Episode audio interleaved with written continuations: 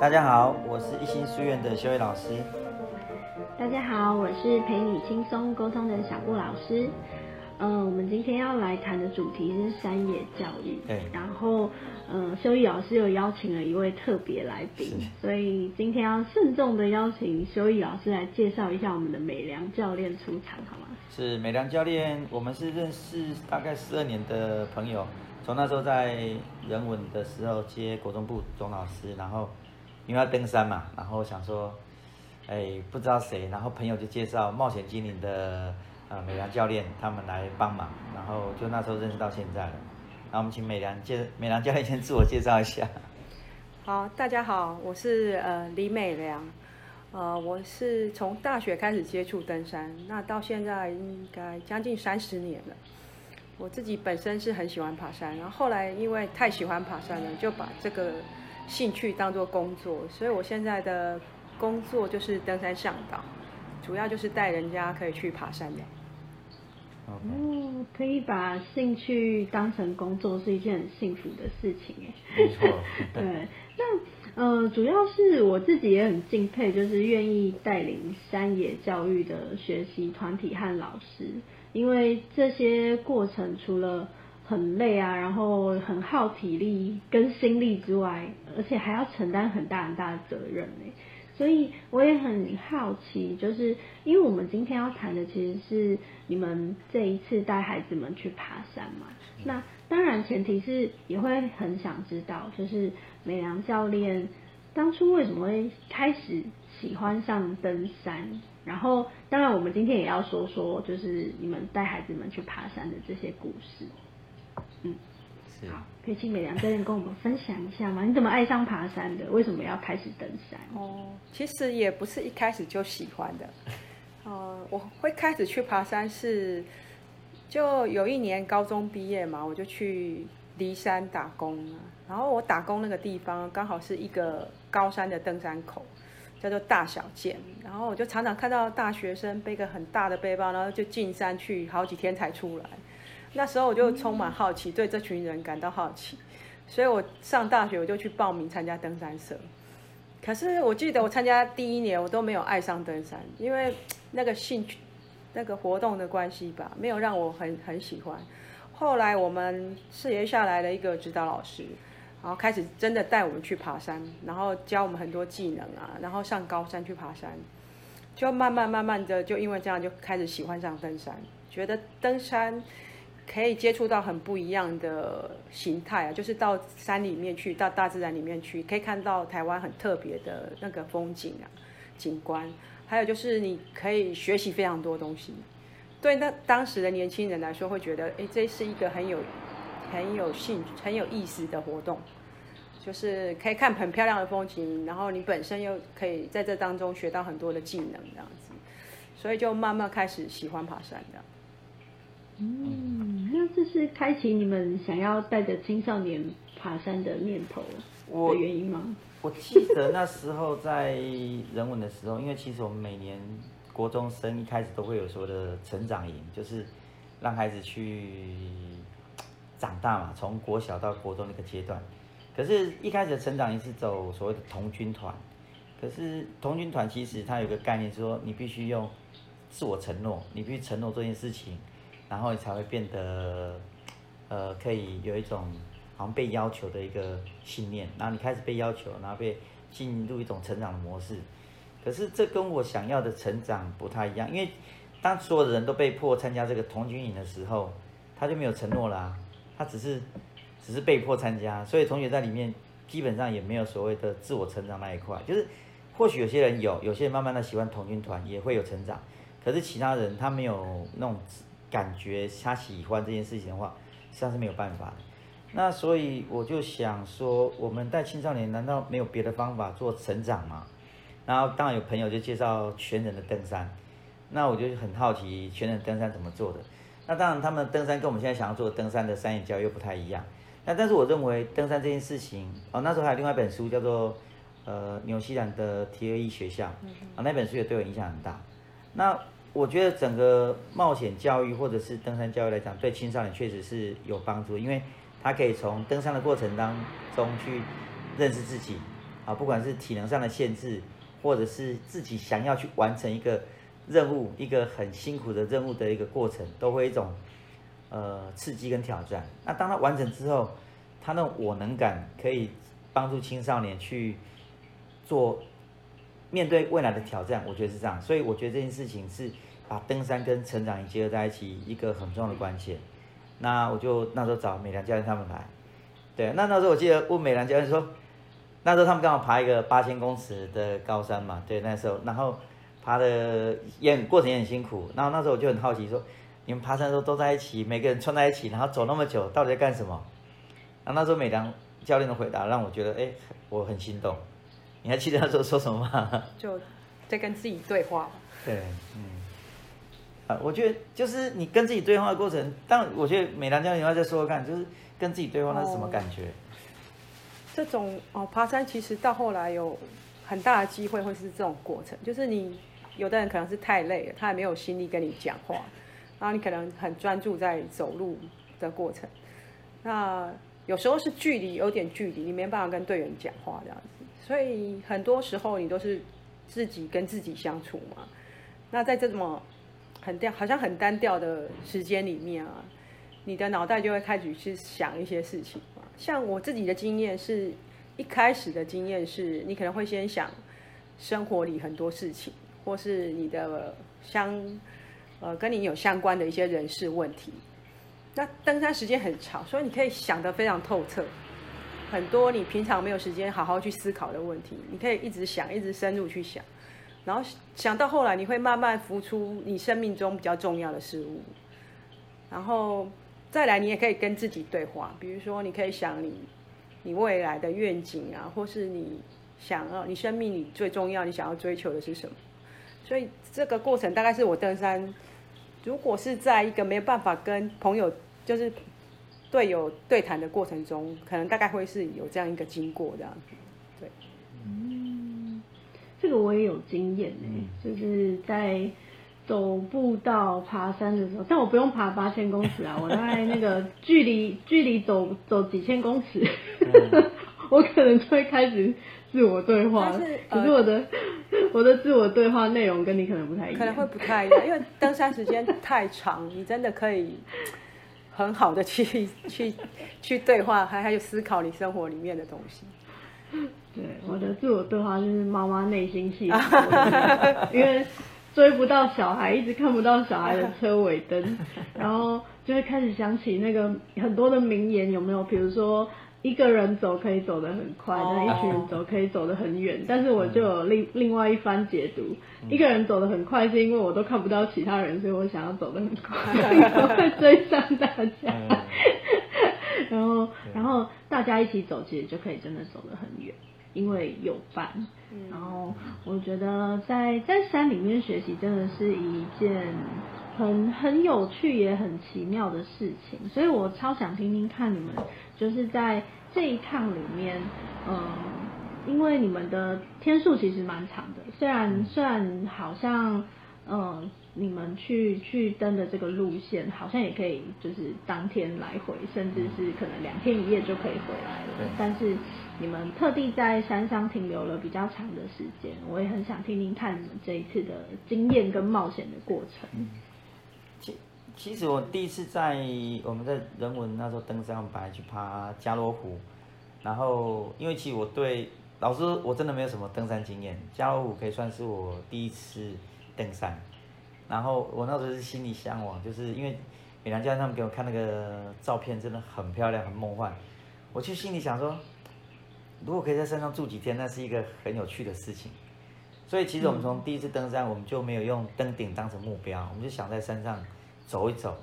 啊，那时候当第一次我们在谈的时候，我记得伟忠教练也提到说，啊，那在山上待那么久，要要干什么？然后说，那就附近逛逛可以吗？就带我们去到处去走走探险一下。然后后来，因为台风的关系，我们也也缩短时程，变三天两夜，之后只有在山上住两个晚上。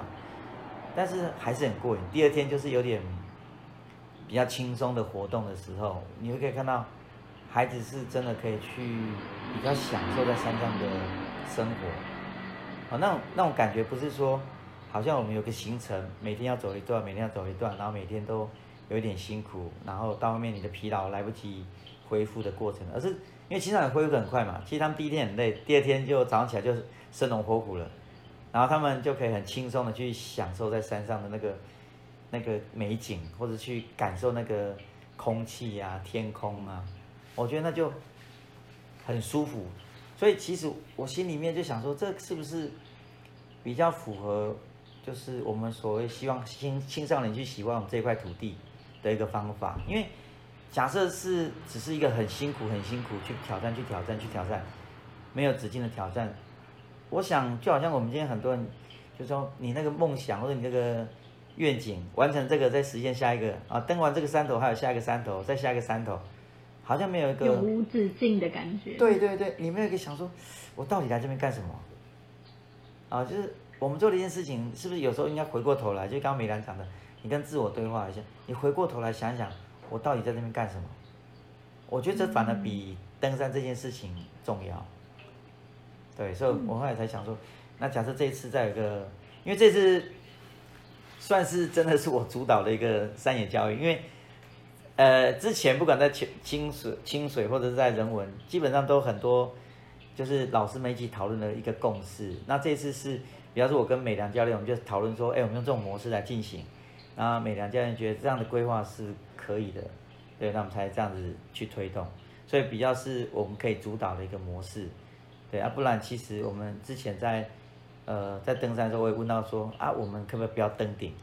然后就有另外老师说。啊，不登顶，青少年谁会跟你去爬山啊？对啊，所以我们就想到规划这次，那确实这一次这样子，感觉到孩子是有有有一种不同的感受了。我这样讲。嗯，那在你们一开始计划要带青少年去爬山的时候，你们是有什么样的期许吗？还是有什么样的目标？是是希望可以做到些什么才带他们去？还是就只是想要带他们去体验跟经验这一件事情而已？我我不知道每个人教练怎么想，但是我其实就想设定一个就是有点难度，然后所以他一定要有体能上的训练，然后在过程当中，我想看到他们可以做团队合作，就互相支援的部分。然后接下来就去去山上，可以享受到，就是山上的美景，这是我原先设定的目标，所以我就把这个，这个我想要这个任务就丢给美良，让美良去设计。Oh. 那对，那美良你有什么想法？哦，对，呃，所以我一开始我就问修老师的目目标是什么，嗯、所以我接收了这个目标之后，我就觉得嗯，这样这样蛮好的，就是也没有说一定要有一个什么。了不起的目标这样，但就是过程中学生还是要有一点克服他自己体力上的嘛。然后另外就是我们可以在松湖罗湖那边好好的在那个大自然里面沉浸在里面，然后可能去稍微接触一下大自然，然后熟悉一下那大自然这样。所以这次的活动，我觉得目标定的其实不会太难，嗯，但又可以让学生体验到这种。不一样的活动的，嗯嗯，对啊，我上次听起来就觉得，嗯、哦，可以在山里面这样子生活几天，感觉好像很惬意。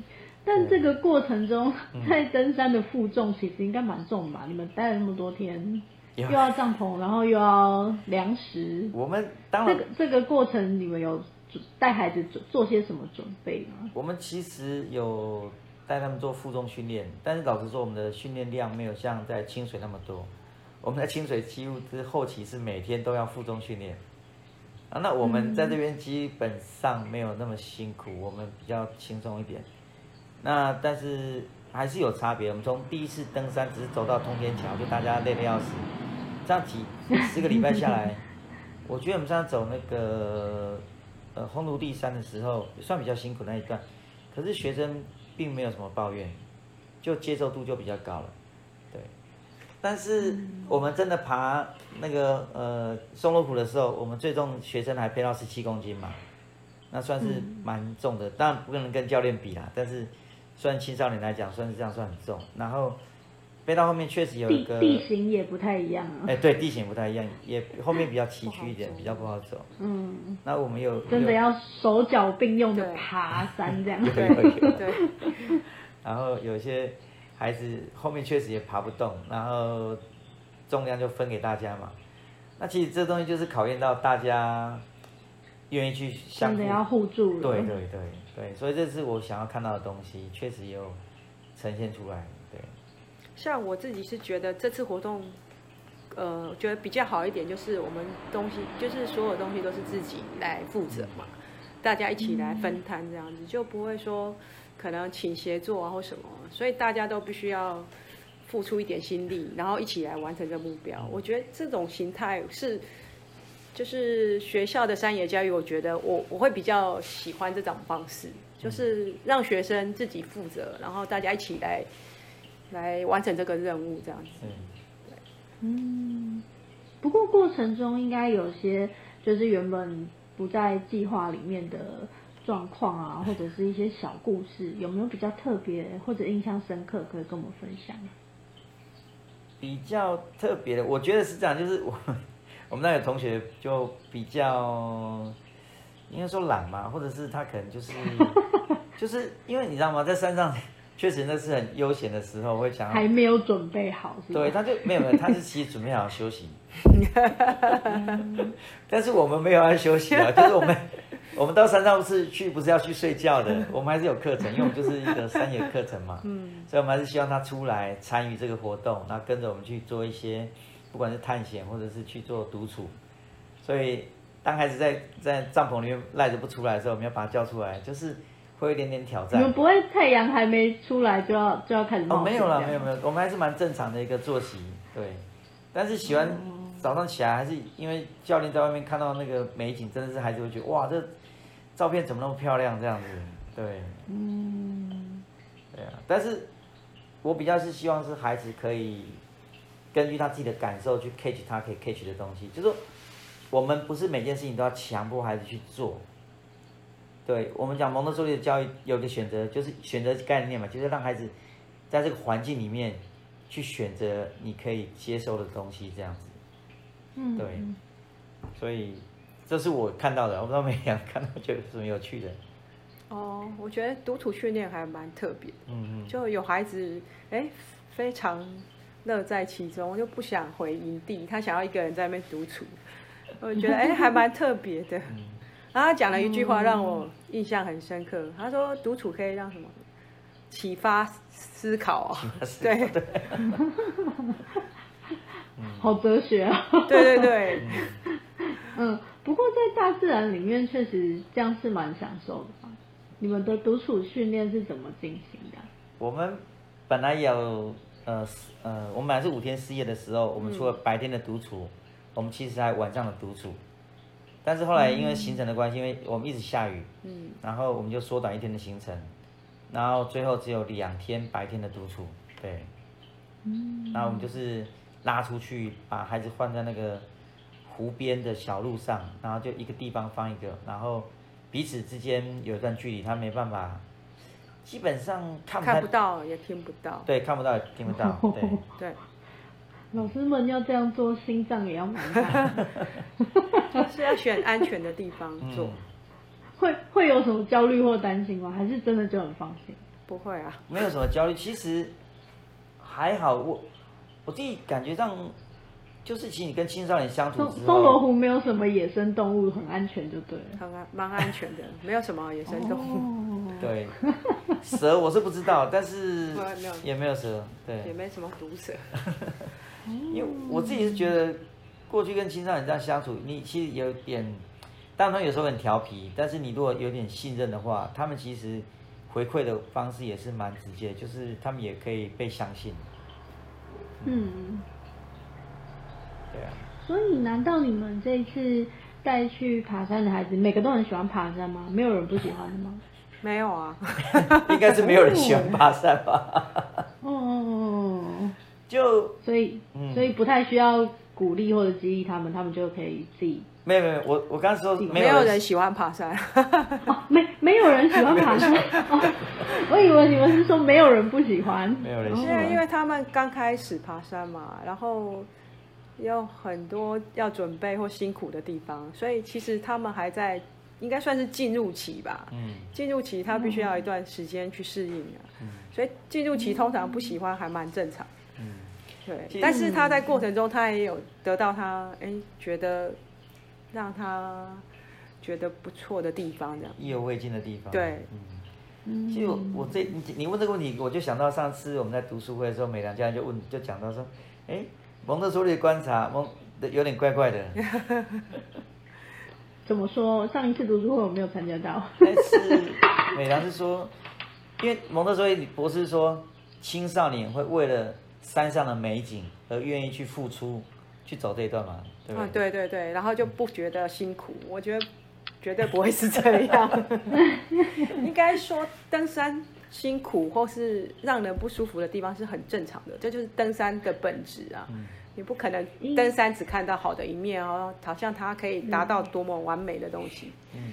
这登山应该也是蒙特梭利女士那个年代还没有三 C 产品。我觉得她可能不是去走很轻松的行程，不然就是只是想象的吧。我对我的从蒙特梭利的我我读到的，也许没有读的够多，但是我看到的读本里面，我没有看到蒙特梭利女士特别强调说登山的这件事情。嗯嗯嗯。她强调的跟自然相处是指的是农场生活。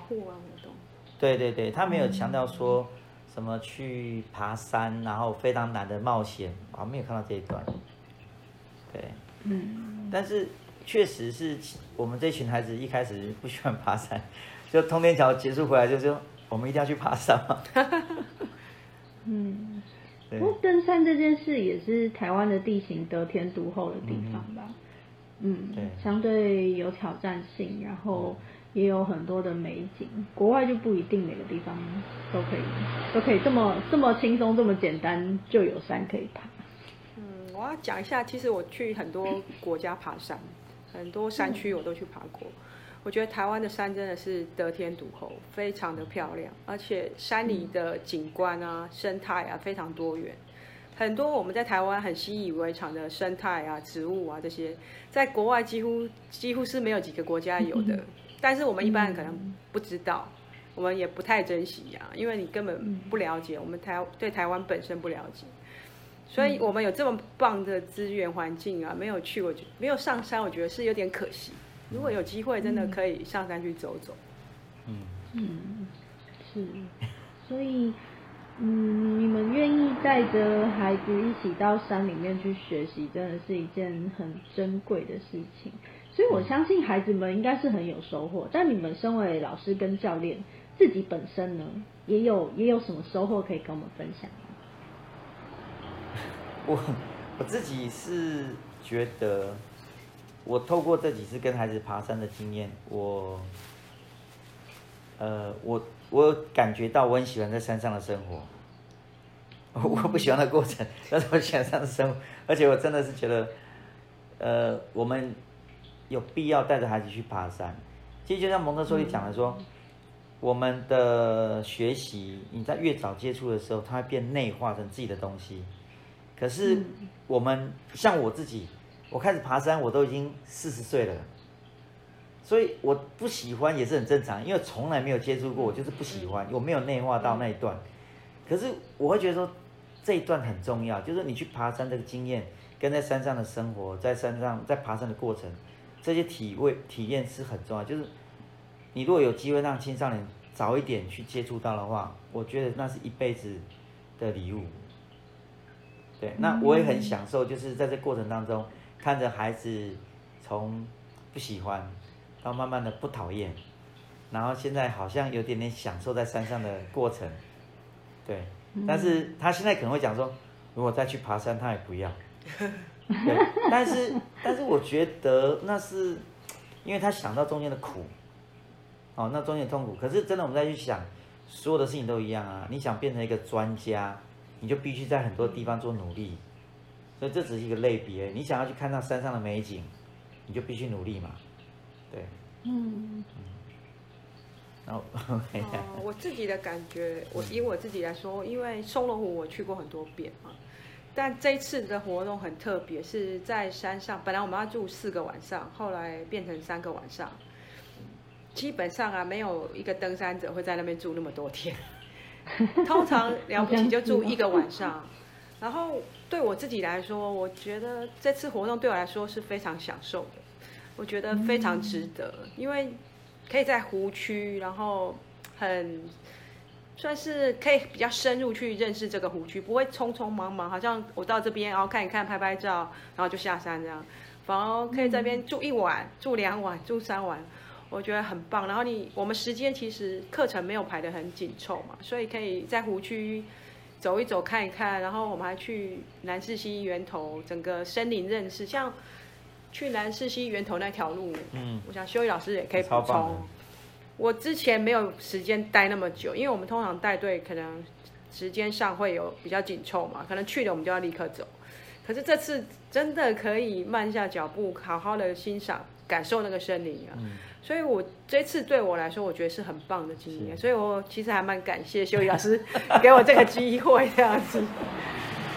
我是觉得那个蓝思溪那个河谷哇，所以登山的人真的真的不会再想要在山上待久一点，这样吗？啊、呃，通常大家都是两天一夜就下来了，因为大家假期有限，大家假期有限就不会特别说在一个点，啊、然后没事做排那么多天，就是大家会很 想要想要善用那个时间呢、啊，可是就会。嗯就很可惜，就没有像这次这样经验。所以像我这次写这个，我们很多山友都说你太爽了吧，你可以在湖区住那么多天这样子。我觉得那种一般的登山者好像会觉得有点收集，对对对对。我去过这里，去过那里，但是收集这样子。对对，有点。所以用登山的过程来看。跟用露营的角度来看，好像好像也会有不一样的感受。嗯、所以修修一老师喜欢的是露营的那一段。应该是说，我觉得有经过一个辛苦，然后去享受后面的的甜美的结果，这是好事，而且这是一个很好的过程。嗯、那当然，比如像很多很多地方，可能你搭直升机就可以到了，或者是你可能。就是可能有什么高速公路上就开车就可以，我觉得那感觉还是不太一样。就是比较不会匆忙啊，嗯、就你到一个点，嗯、然后好像观光一样，我、嗯、到这里，然后拍拍照啊，我就要走了。嗯、对。而是你真的可以深入这个点，嗯、然后去了解这边的环境，去熟悉它这样，嗯、就那个感觉就不太一样。嗯、对对对。那有点像 long stay 吧，就是你可以在一个地方稍微停一下，不是说就是一直走马看花这样子。嗯。嗯嗯，好值得参考哦，因为我还没去过。虽然很多人揪我们去，但是因为因为真的就是那个假期，大家要抢时间都不对啊。但我觉得这么辛苦爬上去，不多留几天，其实真的很可惜。真的，就像但是要多留几天，就要背重一点，对不对？背重的。嗯，也要好好想一想。好。一个当然就像美兰教练讲的，一个是自己背啊，一个是找协作啊。对啊，也是可以。对，但是你要有感觉，一定要自己背了。或者就吃简单一点，东西就不会那么重。嗯，能有什么山菜、野菜之类的？没有。嗯，对，这个过程真的很有趣。嗯，那你们还有什么想要补充分享的吗？啊，我可以补充一下，我刚刚没讲，像。我们这次那个炊煮就是请学生来协助帮忙嘛，哎，我觉得学生还蛮棒的耶，嗯、就是像有人煎葱油饼啊，然后煎蛋啊，帮我弄东弄西，我觉得哎蛮不错，就是你指导他们，他们就真的可以把它弄得还不错，对，嗯，葱油饼你们是带面粉上山？没没有现成的，现成就带现成的饼皮上去，对，嗯，那不是要冷冻吗？带上去不会就化掉？第一天嘛，就是我们带上去的隔天吃的。啊。对，还可以啦，就是。山上温度低的话也还好，放个一两天 OK。啊，对吼。对。山上温度比较低。对。嗯嗯嗯。嗯，听起来就很好玩。我，对啊，其实我们像吃完饭之后，像美良教练会泡茶给大家喝。嗯，我觉得大家坐在那边聊天也是一种享受。对，对餐后晚餐时，晚餐之后的闲谈也蛮好的。嗯。听了我都羡慕了。如果你们下次要举办，我可以举手吗？可以可以，我们我们我们欢迎。我们一家四口一定不敢自己去的，这种路一定一定要有伴。还有一件事我印象蛮深刻，就最后一天好像轮轮到光君是吧？哈，煮饭嘛，煮早餐，煮早餐吧。然后我们那天比较早，哎，我觉得他很负责任，一早起来就过来。开始弄，准备要弄早餐的，就觉得哇，很棒哎，就表现很好。嗯，就青少年，我觉得也是，当他觉得可以对团队付出，他有一个机会。嗯。他，但有些人他没有准备好，那有些实际上已经，对，他可以慢慢接受，可以达到很好的。是。嗯。对。嗯，所以听起来这一趟。旅行，小旅行，有有有达到你们一开始设定的期望跟目标，对吗？我基本上如果说，当然我们去的学生还是有不同的样貌，但是我可以看到，我我觉得大概有八十五分吧。嗯，对，就是还我自己觉得是可以，就还不错。对，而且我看学生真的进步好大哦。嗯，我自己感觉，从第一次第一次我没有跟到，嗯，第二次第一次我们去通天桥，第二次去跑马古道，嗯、第三次去阿玉阿玉山林道，嗯、第一次是去烘炉地过夜这样。嗯、从第一呃我第一次看到他们到后面到最后松罗湖，我觉得他们进步很大。就是他们的不管是体能上啊，或者是忍受那种不舒服的忍受度啊，我觉得真的表现算非常不错。而且他们在松罗湖的登山过程中，其实是很辛苦，因为背很重，甚至有两个女生我知道她们都腰很痛，肩膀很痛，肩膀痛。可是他们其实没有，真的没有太大抱怨，就是这样默默的忍受，然后一直走下去这样。所以这个过程中，我我觉得还有那个御姐啊。他也是进步很大，就是这个过程。所以我觉得我自己带山野活动，我觉得为什么想要带山野，就是觉得可以透过山野活动，可以看到一个人很大的转变。就是从一开始他还没接触到，他慢慢接触之后，你可以看到他自己的转变有很巨大这样子。嗯，这些学习真的是一般在。学校体制内的教育比较不容易在短时间建构的一些能力也好，嗯、经验也好，嗯，确实在呃这一次的虽然就是短短几次的小旅行，但是就可以看见孩子很多的成长。对，嗯，我们有个家长又分享说，哎，他小朋友本来都不不参加露营的，然后跑完山回去就跟他讲说。以后要录影，我可以参加。是啊，已经可以接受了。嗯，这也是我能感的一部分，对不对？也是啊，也是，因为你就觉得好像自己可以做的事情更多了。嗯嗯嗯。对。对啊，无形中自信也长大了。是。嗯，那关于你们这一次，比如说你我你刚刚有提到。不是每个孩子都喜欢登山吗？那你们要推行这件事情的时候，有没有遇到什么困难？刚我们都讲的比较美好，有没有？那有没有什么困难的地方是你们没有提到的？嗯，一开始在要孩子登山这件事情，确实还是有一些潜在的阻力。我可以感受到孩子是不想登山，而且他们是有点抗拒。那这件事情，呃。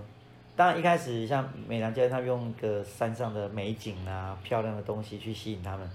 可是，就像刚美良讲的那个，呃，蒙特梭利女士所说的，那个美景是没办法吸引孩子去付出的，因为想到去爬山就累了，跑步都不愿意的，怎么可能去登山呢？啊，但是其实为什么今天蒙特梭利说我们很多的努力工作要把孩子绑在一起？就不能讲绑在一起，是因为一种。社会组织的概念去形成，这是有好处的，因为你当一个社会形成的时候呢，孩子彼此知道说，就像你刚刚讲的，一群人可以走远，走得很远，因为他就知道说我不是一个人，我是有我是有人可以协助的，我是有人可以呃问的，可以支持我的，他不是孤单的。我觉得这东西到后面会变成一个帮助他们继续往下坚持的力量。他会想到说我，我我我上一次爬山的时候我，我走不动，然后有人鼓励我，然后学长帮我，然后谁提醒我，他会知道说这件事情我已经被呃我有被协助到，然后下次他就想要做得更好。我觉得每个人就是想要把自己，我们讲说自我完美那个概念，就他想要把自己表现得更好，去回馈人家的帮忙。所以我觉得怎么去鼓励他们，没有，我觉得就是。大家放在一起，有个共同目标之后，好像这个事情就会比较容易自然达成。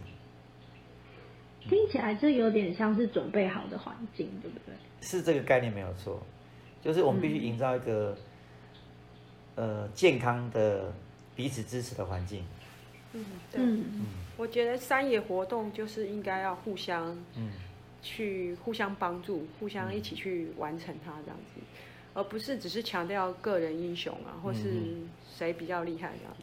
嗯。所以其实，在我们在带山野的过程中，其实大部分我们都是支持跟鼓励的，不会说有你做不好，然后就批评你，或是负面的言语之类的，就是尽可能协助跟鼓励大家一起去完成这件事情。所以它它应该是一个比较正面的一个活动里面，嗯，就不会可能在学校里面，你如果做不好，会有一种。一种比较负面的对，对，其实一般学校现在所营造的氛围比较是一种竞争的氛围。嗯、哦，你考第一名，我考第二名，嗯、我我下次要把你干掉，就是比较有那种感觉上是一种比较竞争的氛围在。那我们希望是登山、山野啊，或者其实办各种活动，都希望是孩子是彼此支持的。嗯嗯嗯，所以。在这些经验之后，其实孩子们之间的情感连接也好，或者是甚至是跟老师、跟教练，应该都是更紧密的，对吗？我我是有这种感觉，孩子登完山之后，就那关系更好。其实我们登完山之后，就马上有一个大活动，是异地教学。嗯，异地教学是大家忙得乱七八糟，但是你可以看到孩子彼此之间的协助跟补位。哎，就看得出来，嗯，跟之前不一样，嗯，也更有默契了吼。也更有默契，对，嗯，嗯好，那关于山野教育的这个主题，我们今天好多聊不完的，是，对 啊，可是时间好像差不多了，你们有什么最后想要跟大家一起说说的吗？嗯，我觉得如果爸爸妈妈想要孩子在青少年这个阶段。建立更多的这种我能感，我觉得爬山是不错的选择。嗯，这个我也很有感。哦，那我自己的经验啊，登山经验，我觉得，呃，要鼓励孩子或是所有人要去爬山，不是那么困难，但是你要选对切入点，就是不要一开始就太难。嗯、就是你一定要循序渐进，然后让他慢慢的会融入自然里面，会喜欢它。不要一开始就开始这样。对对，可是可以的，或是从你家附近的步道开始，就先熟悉这个环境，嗯、熟悉可以进到山里面的感觉，而不是说我一定要去挑战什么。先让他习惯大自然，习惯走到山里面去。然后，其实山野教育有时候也不是说一次活动之后就。就能够达到什么？但是你可能在他心里放了一个种子进去，然后他可能到某个时间点，他突然想起我年什么很青少年的时候爬过什么山，然后我现在想要再去爬山，也有这种可能性。嗯嗯，是，比如说小时候爬过，然后长大以后可以带女朋友去爬山，对呀对呀对对，没错。嗯，好哦好哦，那。嗯，我相信这个部分应该还会有很多东西有机会可以多多分享。嗯，因为我们我们家孩子也是在山野教育中的过程长大的，嗯、就是把妈妈也训练的越来越敢进山里 去走走。对 对啊，好，那期待下一次还有机会再多听听你们的分享。是，好。谢谢那我们今天就到这边喽。好，谢谢，谢谢，谢谢美良教练，谢谢小雅。拜拜。大家拜拜。